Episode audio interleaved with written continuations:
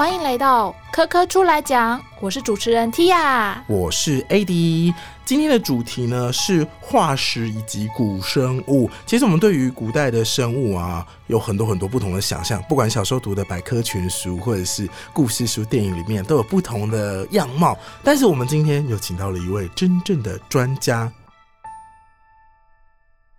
我们欢迎今天的嘉宾。国立台湾大学生命科学系的蔡正修教授，欢迎老师！掌声欢迎老师！嗨，老师跟大家打个招呼吧。Hello，大家好。好，老师其实呢，在台大成立了古脊椎实验室哦。然后老师的主要的研究领域也是定在古生物这一块。但其实，在开录之前，我们稍微聊了一下古生物。然后老师就有跟我们提到说，哎，古生物跟考古学其实呢，都要先聚焦一下，先让我们稍微分别一下。老师可以帮我们介绍一下吗？好，所以大家可以想象，我们其实就是已经有两个。不一样的字，一个是古生物，一个是所谓的考古学。那其实，在英文上也是可以分得很清楚。我在古生物学就所谓的 paleontology，或者是在考古学，我们就会把它叫 archaeology。那所以它其实主要的最大的差异，其实就是一个基本上在研究非跟人类没有相关的，我们其实就把它叫做。古生物学，那一个是跟活动相关，不管是你研究这些人的，像大家可能常常比较熟知去研究它的陶瓷啊、瓦器啊，或者是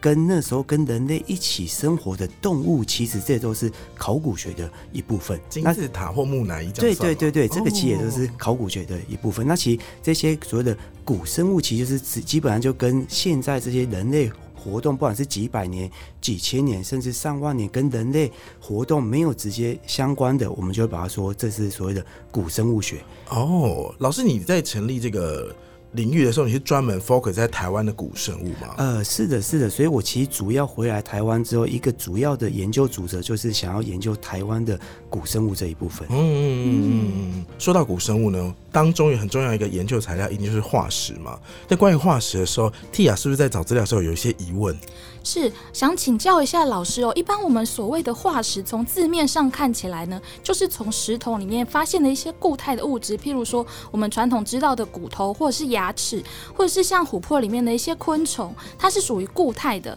但是呢，查资料的时候发现呢。石油或者是像天然气这样子的东西呢，它其实是被称为化石的燃料，但是它们分别是液态跟气态。那到底化石是什么样子的一个东西？可以请老师帮我们介绍一下吗？好，化石可以呈现的方式有非常多样不一样的面貌，甚至你刚刚没有。提到，然后大家很熟知，大家会想要去看到所谓的恐龙的脚印哦，对对对对对，它明明只是一个脚印，然后它什么都没有留下来，可是我们也可以把它称叫它是脚印的化石，所以你开始就会想象，哎，其实化石可以呈现的面貌可以非常多种，所以现实就是并没有一个直接的定义，可以说化石到底是什么。所以我当我们在给说什么是化石的时候，我们其实就会讲，它其实就是远古的生物所留下来的证据。就是你用各式各样不一样，只要可以它遗留下来，然后我们可以去研究过往的生命证据的状况，我们就可以说它是一种。化石，所以举例来说，大家另外常常会听到，就是在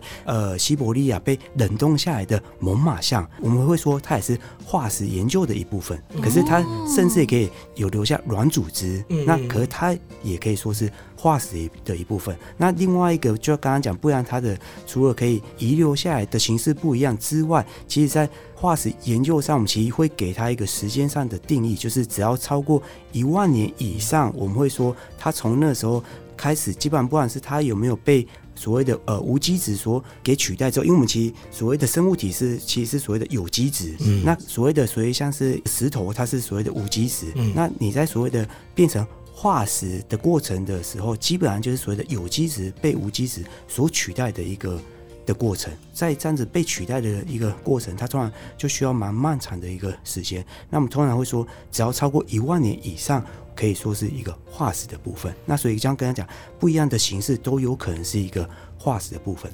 所以，请问老师，就是化石本身是有机质跟无机质的一个混合的一个物质吗？对哦，所以这个其实就是非常有趣的一个的问题。所以是。当它保存的状况非常非常好的时候，我们可以从这化石找到一些有机质的成分。所以举例来说，就像跟刚刚讲的，以这些在被冷冻下来的猛犸象，哦，猛犸象，它其实就没有完全被取代掉。啊，我之前有看过猛犸象特展，它真的是看得到皮啊肉啊，然后很惊人。然后另外更有趣的就是，我们其实也可以从它们里面取掉所谓的古 DNA。古代 DNA，对对对，就像其哦实不管是这些猛犸象，甚至是以前的暴龙，诶，我想问一下说以前看那个《侏罗纪公园》，对它第一集的时候，其实就讲说它是有一个真伸到很久很久以前的琥珀里面的虫虫，取里面的血，对不对？但是后来就会有科学家就说啊，可能那 DNA 现在真实世界里面 DNA 都已经比较破碎了。是那为什么像猛犸象，可能老师刚刚就有举到说是比较偏向完整一点的 DNA？是的，是的，所以其实这就是非常有趣的部分。所以刚刚刚刚讲，就是在猛犸象，他们可以被取到 DNA，这些其实我们现在可以取到很早很早以前的古 DNA，基本上都是在非常冷冻的冻源的环境下。那以现在的状况，全世界现在最新的研究可以找到最古老的 DNA，也大概只有一百多万年，然后也是在冷冻的环境下，所以保存环境其实非常好。那恐龙上面的 DNA，我们真的有办法取得？哦，对对，所以基本上就是我们如果去说是所谓的中生代以前的这些恐龙的话，当然因为他们以中生代跟新生代的分别在六千六百万年前，所以基本上大家可以想象，我们这样是没有机会可以找到这么早的对啊，的古 DNA。那可是这问题就会来了，因为大家会觉得恐龙好就好像只有活在中生代这个时间点，那其实大家就要回来去想说，恐龙的定义到底是什么？嗯，那嗯大家讲恐龙，恐龙，那你会去想说恐龙到底是怎么样的生物吗？你有想过我们在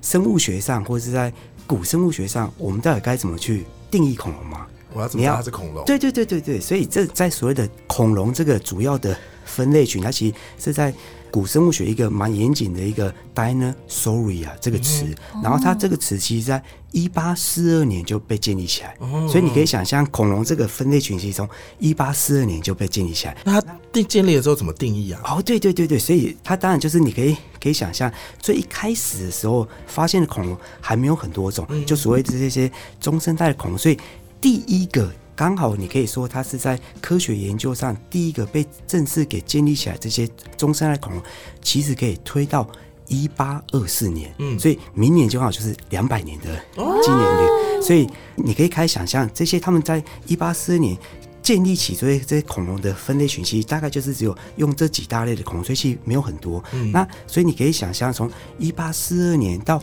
一九九三年上映的《侏罗纪公园》，然后到去年又有新的第六部的《侏罗纪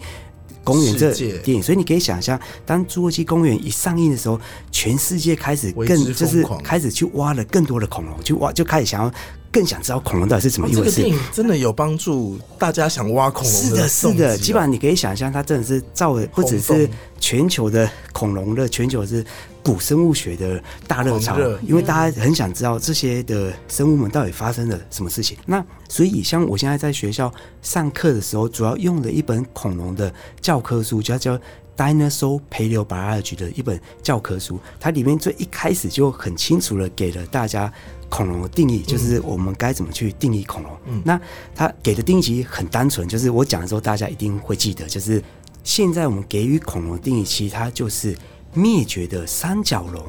跟现身的麻雀的最近的共同祖先的所有的后代都是恐龙，所以你就开始吓一跳，诶，我们竟然是拿麻雀吗？麻雀。现身的麻雀来去定义所有的恐龙，所以大家会觉得很纳闷，觉得嗯好像不可思议。好，那我可以再跟大家讲一下，大家会觉得这本教科书已经有点久，因为它是二零一二年出版的，然后刚好二零一七年有另外一篇新的研究文章，就像跟刚才讲，我们做的这些相关研究是不断会被推翻，不断被推翻，然后在二零一七年有一篇的研究文章发表在 Nature。他们去搜了一个更大的、更大的一个恐龙的一个资料库，然后重新想要去推翻恐龙到底是怎么一回事。然后这是他们的新的研究，他们给了一个新的恐龙的定义，定义然后给了新的恐龙定义是拿灭绝的三角龙，还有梁龙，还有麻雀的最新的共同祖先，所以你就意识到，活生生你每天都可以在看到的麻雀，竟然它不管是在以前的定义，或是最新的发表在 Nature，它也是把它拿来定义恐龙类群很重要的物种，所以概念就是鸟类它其实就是货真价实的恐龙，所以大家都会觉得鸟类跟恐龙很接近，可是这个是错的概念，因为鸟类其实就是恐龙。哦，它本来就是恐龙，因为它就是被拿来定义恐龙很重要的一个类群。那点那我位每天去麦当劳吃不都是恐龙肉吗？，对对对对对，所以这其实就非常有趣。所以我们其实不再吃恐龙，那可是大家会觉得以这样子物种来定义恐龙，大家觉得离我们很遥远。所以这现实就是，我们去挖去找这些恐龙化石的时候，我们看到都是骨骼的化石。嗯，那这问题就来了，我们有没有办法从这些所谓的鸟类的骨骼去看到它们应该有的恐龙的特征？所以概念就是，当你下次去买一只全鸡来吃的时候，呃，我可以跟大家讲，你可以从哪里看它是恐龙特征哦哪特征吗？边哪边？蒂亚先猜一下，好哪边可能有？我猜头好了，因为要整只嘛，一般我们要特别说整只的时候，一定是有头的。哦，我猜是爪子。好，老师请公布。，好，所以其实都很接近的，所以怎么去判定它是恐龙的时候其实从头到手到脚都有它的形态特征。可是鸟类它其实在整个从它的演化的分支已经高度的特化，所以很多主要的恐龙特征都已经看不到。可是有一个你是一定可以看得到，而且很清楚。你基本上你即使是外行人，你都可以判断说，就打这就是恐龙开洗摸纸就说这个是恐龙特对对对，你。基本上就是一个很容易可以判断的特征，就是当你如果是吃全鸡的时候，你把它的大腿拔下来的时候，你的大腿跟它的骨盆啊是有一个洞的，这个就是恐龙一个非常主要的特征。为什么？它一个非常重要的改变，就是它走路的行走的方式。嗯所以大家举例来说，大家讲到恐龙的时候，讲到哎，大家会觉得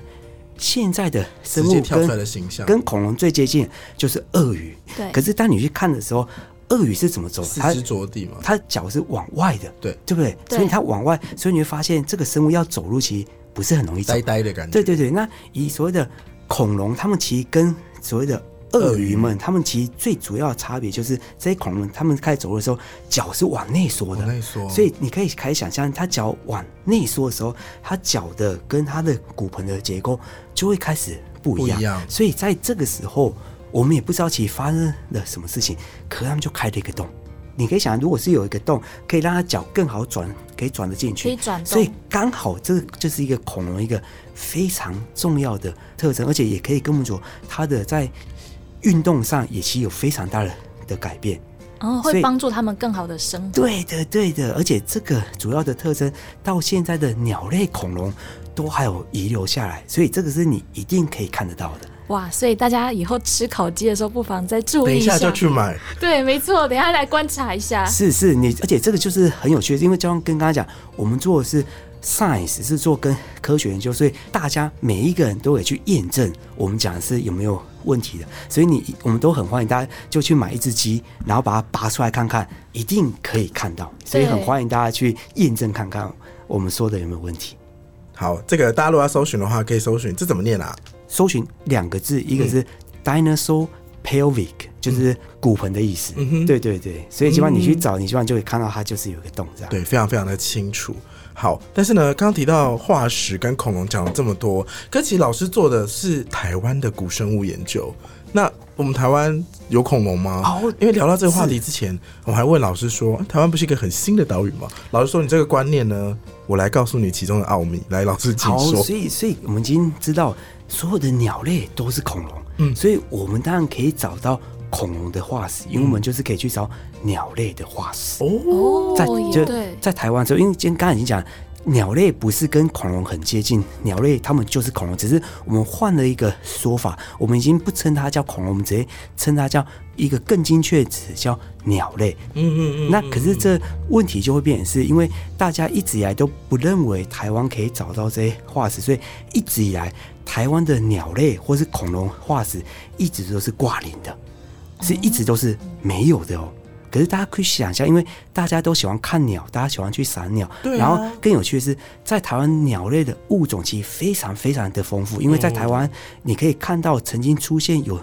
记录的鸟的物种超过了六百种，然后在台湾甚至连千元大钞上面你知道是谁吗？那个蓝腹啊鹇，，地质啊，它是台湾的特有物种。嗯哼，所以，当你有一个台湾的特有种的鸟类，这代表什么？它就是台湾的特有恐龙。哦因为鸟类就因为还是一样，鸟类就是恐龙嘛，所以我们当然可以说它是特有恐龙。那以刚刚讲，台湾不止出现有六百多种的鸟的鸟类恐龙之外，台湾的特有种不只有地质，台湾有超过三十种以上的特有种的鸟类恐龙。哦所以这概念就是，我们一定要可以找到它们很多的化石，嗯因为它不会是突然间来到台湾就变在台湾的特有物种。它一定要在这边生存跟演化。是，的，是还有它的前世是的，今生，是的。可是因为一直以来，大家没有人可以想象过台湾应该可以去做这些古生物的研究，所以是直到我回来之后，我们在二零二一年终于发表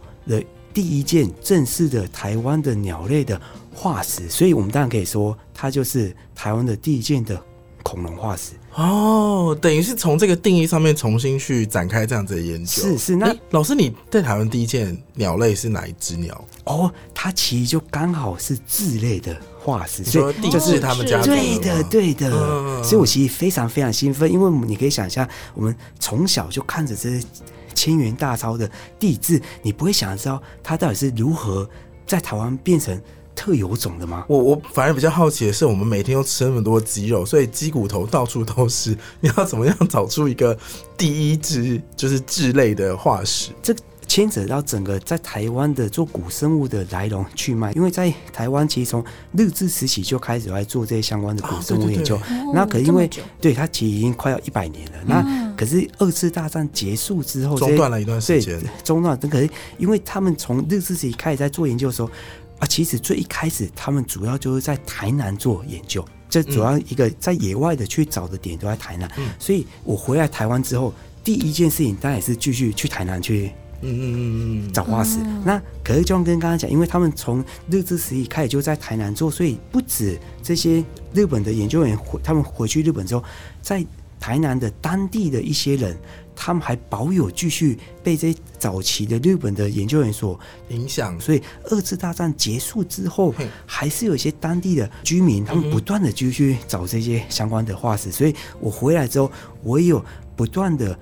尝试去跟这些当地居民，因为我人我人在台北，所以我不可能不可能一整天一直都在台南，所以就是要当地的这些人来帮我。然后啊，其中有一个他已经现在八十几岁了，他叫侯立仁先生，然后他已经八十几岁，所以他从在台南收化石已经收了四十几年，不止去收，他也自己会去找。啊，所以我回来之后，除了自己去台南的不一样的的野外点去找之外，我当然也要跟他请教。他就开始去东翻翻、西翻翻，去翻他的收藏库，然后我们就看到了一部分，我就很兴奋，就跟啊他说：“这就是这个可以让我做研究嘛。嗯。然后就是，当然也是跟他不断的沟通，对，然后他终于最后有一次就愿意说，那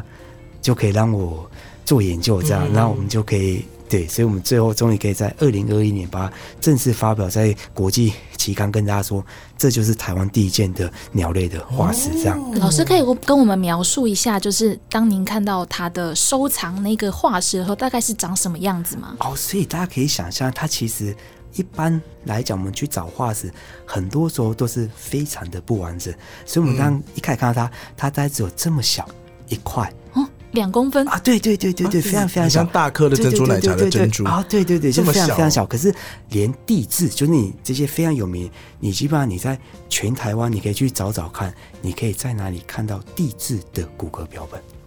大家都是有毛的吧？对的概念就是，全台湾因为一直以来几乎都没有做这些相关研究，所以我们也没有这些现生的骨骼可以让我们做比对。哦所以，所以就像跟刚刚讲，你要做这些比对跟做后续的分析，你才能知道，举例来说，我们找到这块化石到底是地质还是举例来说，你们刚刚讲蓝腹鹇，嗯可是它明明就是不同种，所以它们一定要有一一定的骨骼差异。嗯可是当我们连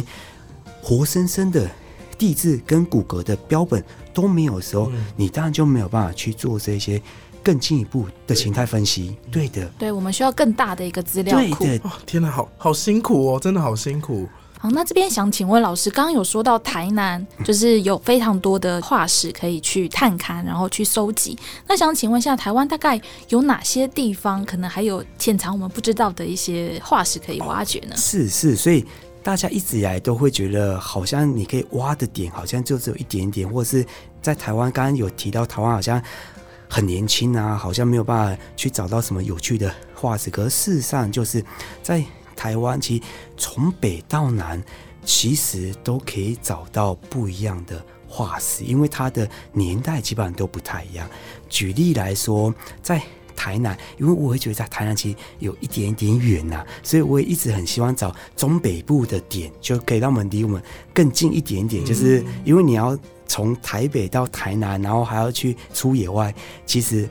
真的要花蛮多的时间跟经费。所以我们其实一直想要找中北部的点，然后所以我其实还不能讲太多，不过我最近才刚到一个在台北市里面有找到一个蛮不错的点，然后我们其实现在正在做一部分的研究工作。那要跟大家讲，就是其实从北到南其实都有这些化石的点。那另外跟大家讲，就是大家觉得台湾很年轻，那就让大家会想象，好像台湾只有五六百万年前才开始正式从太平洋中隆浮了出来。可事实上，好，我们如果从这个 点来去看的话，大家常忘记了一件事情，就是当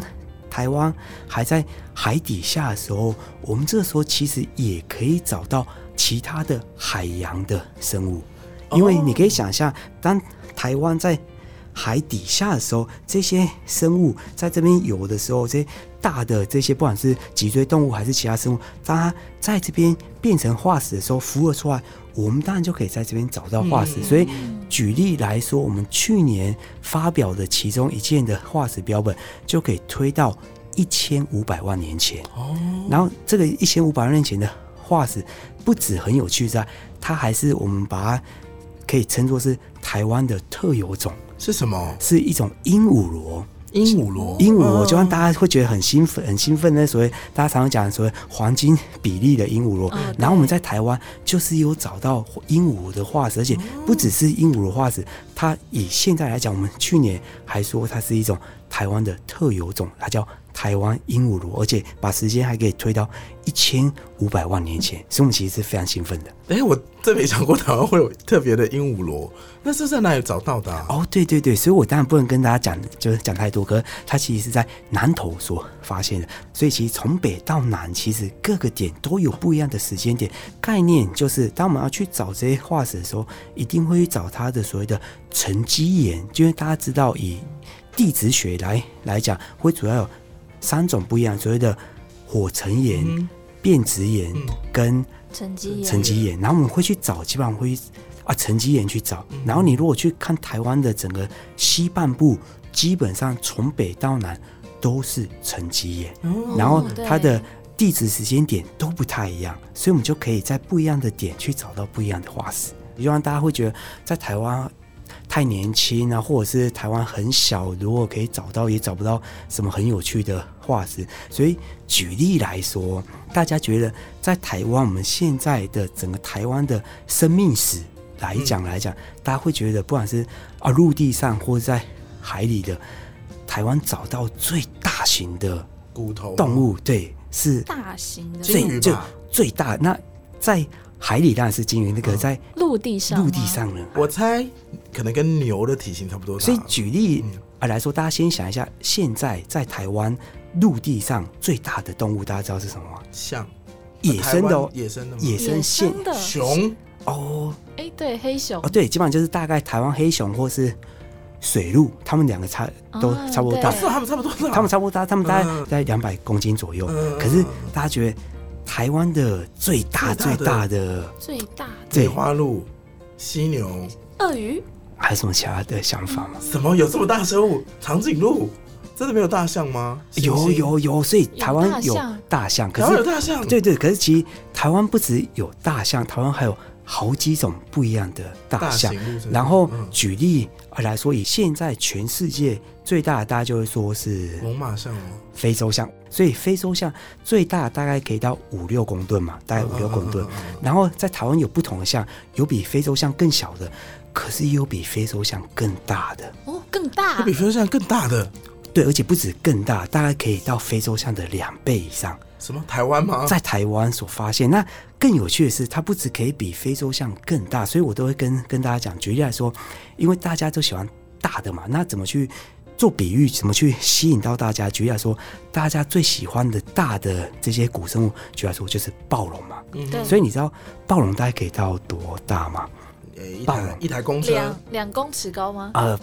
暴龙以体重来讲的话，以一般的暴龙大概也是五六公吨，或是更大一点的话，大概可以到七八公吨。可是跟刚刚讲，那个刚刚说的非洲象不是差不多重？在台湾找到的最大的大象，我们目前估计，我们还在做一些相关研究，它可以超过十公吨以上。大所以你可以想象，我们在台湾找到的最大的陆域的脊椎动物，可以比暴龙还要更大，你不觉得很兴奋吗？对，我其实是非常非常的的兴奋。可是老师，你这样的研究领域是不是有点？比如你刚刚讲，你从质地那个鸟类开始嘛，然后刚刚还有那个就是水底的生物，很像鲸鱼什么，然后又跑到陆上生物。那这样子你在研究领域上面会不会？你你有锁定哪个领域吗？哦，会会会，所以就是你会觉得，就是我好像做的非常杂，就是就是什么，可是概念就是因为在台湾这些东西一直以来都没人做嘛，所以才会像第一件鸟类或是恐龙的化石才我们做，所以我都跟学生们讲，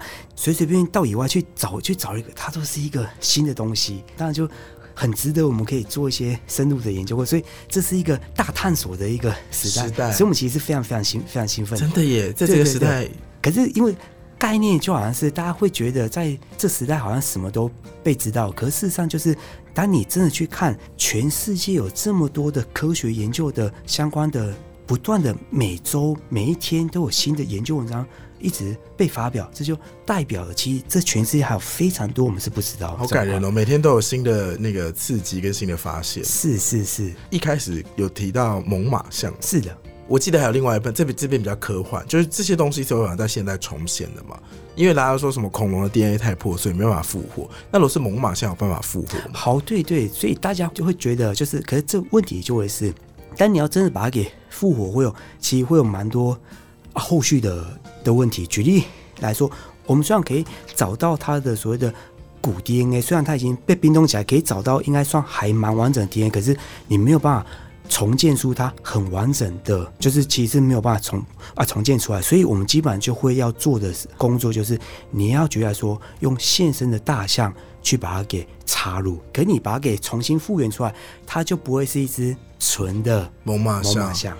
哦，它是一个类似猛犸象的全新生物吗。对的，对的，所以你可以想象，它其实就原来是一个杂交种的概念，因为你没有办法完完全全是由它的出来，嗯，嗯嗯，对，所以你一定要有另外现身的来去做辅助，才把它给做出来哦，所以结论上来说，其实也是蛮科幻的。啊。对，所以以现在其实有机会可以做到，所以其实有蛮多的在全世界于是有这些相关的研究人员试着来做，可是我们其实很清楚知道，你是没有办法完全复原就是这个物种，你因为你要需要有现身的来把它做辅哦助。哦哦，原来是的如此。所以只能很片段的，就是来拼凑出来。对的，对的，是的。哎、按照这个逻辑，如果真的复活了一只恐龙，它可能也是现代很多鸟类的 DNA 在里面。啊，可是另外一个概念，其实有人试着在做，就是好跟刚刚讲，鸟类其实就是恐龙，可是那我养一只超大的鸡，养一只古巨鸡，什么？对对对对对，那 可不就是一只好现代的对对恐龙吗对对对对，是啊是啊，它一直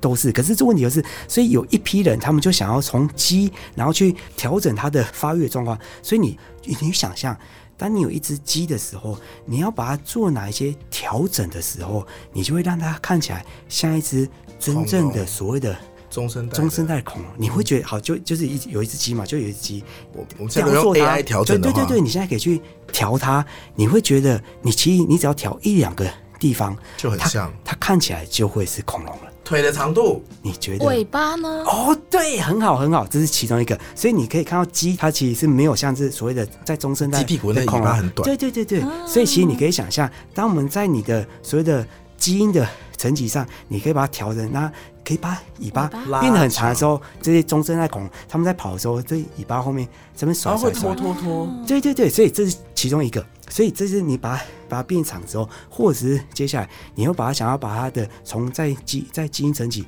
把它举来说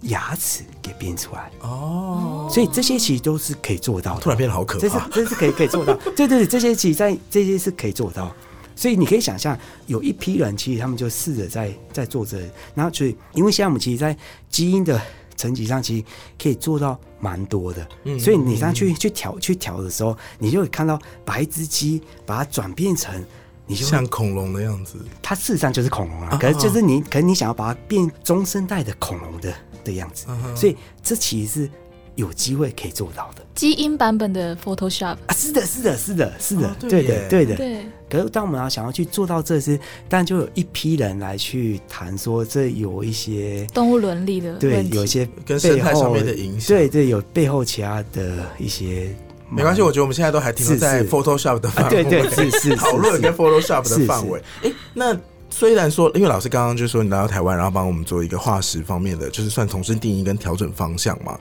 那我还想要问另外一个，就是如果鸟类其实就是所谓的恐龙，那像电影里面的恐龙，是不是应该都要有毛？大家有去看最新一集的《侏罗纪世界》吗？举例来说，你开始去看这些新的这些新的电影，对，你可以看到，其实已经有一批人，他们已经开始陆陆续续把一部分的恐龙是有更新了。对的，对的，是的。哦。是，可是当然还有还是有有一批人，他们还是觉得就是要把它做成完完全全都没有毛，看起来才会很可怕、很凶，大家才会觉得想要继续去看这样。对对，所以其实我们现在其实很清楚的。知道，很多的。恐龙它们其实都是带有羽毛的。哦，是的。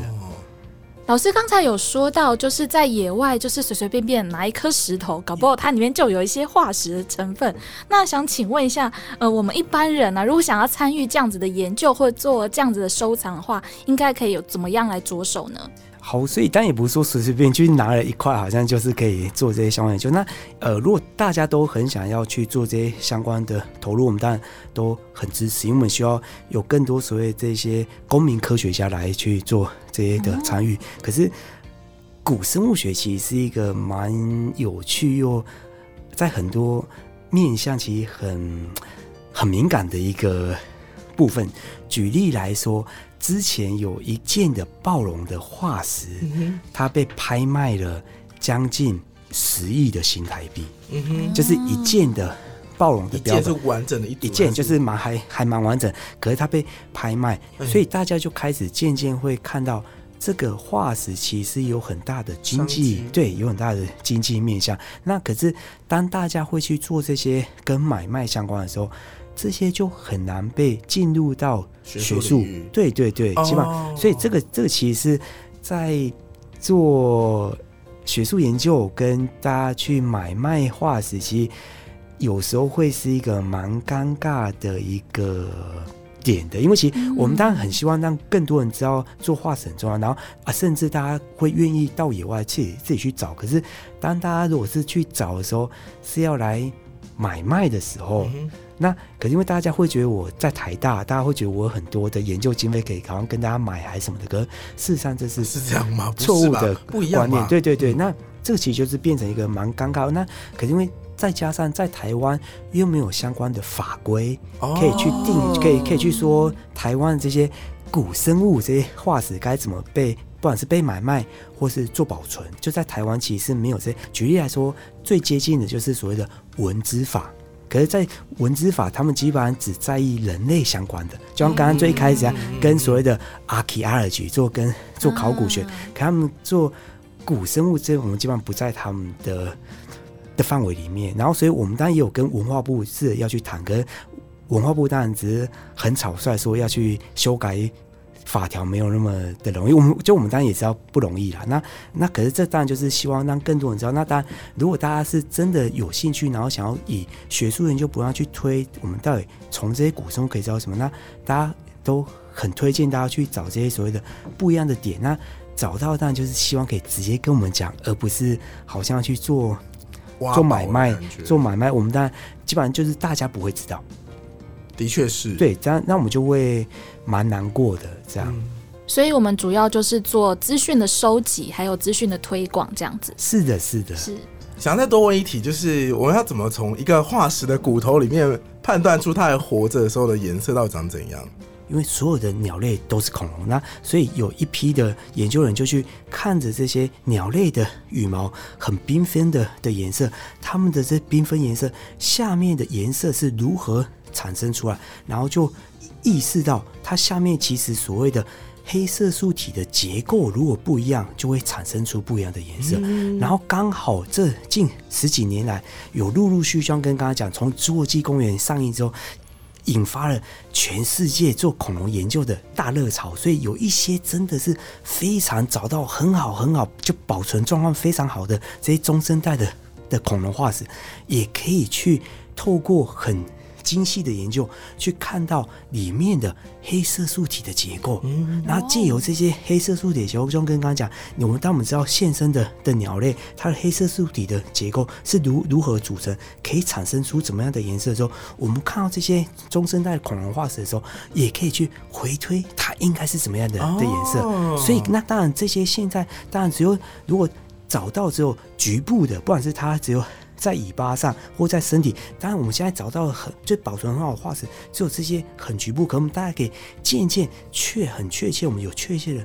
证据可以去说它这颜色应该怎样，那我们就可以去回推它整个的颜色是怎么样。那当然这些也会不断的被推翻，因为当然我们又可以找到，哎，你的脚、你的手又有不一样的，在有保存到黑色素体的结构，又可以去回推它颜色怎么样的时候，我们就可以不断的去。去翻新它的颜色，对对对对，所以这个其实是一个非常有趣，所以一直跟大家讲，在做古生物学研究，其实有非常多的的可能性。哦，是的，是的。好，非常感谢老师帮我补充，到底要怎么从化石当中找出这个颜色？嗯，非常感谢今天国立台湾大学的生命科学学系蔡振修教授来到现场，跟大家分享这么多关于古生物的知识，还有很多化石里面呢，算是我完全更新我的认知吧。嗯，那如果我们对于这种古生物，或是对于生物很有兴趣的话，可以去科教馆吗？那如果大家如果有兴趣的话，可以来到科教馆参观生物多样性的常设展“轰敏找家”。除了可以认识更多奇妙可爱的生物之外呢，还有他们在我们的生活之中扮演了什么样的角色？那也请大家想一想哦，我们可以怎么样来营造人类跟万物可以永续生存的一个环境？是的，那也非常谢谢老师今天的莅临，那我们就下次再见喽，大家拜拜，拜拜，拜拜。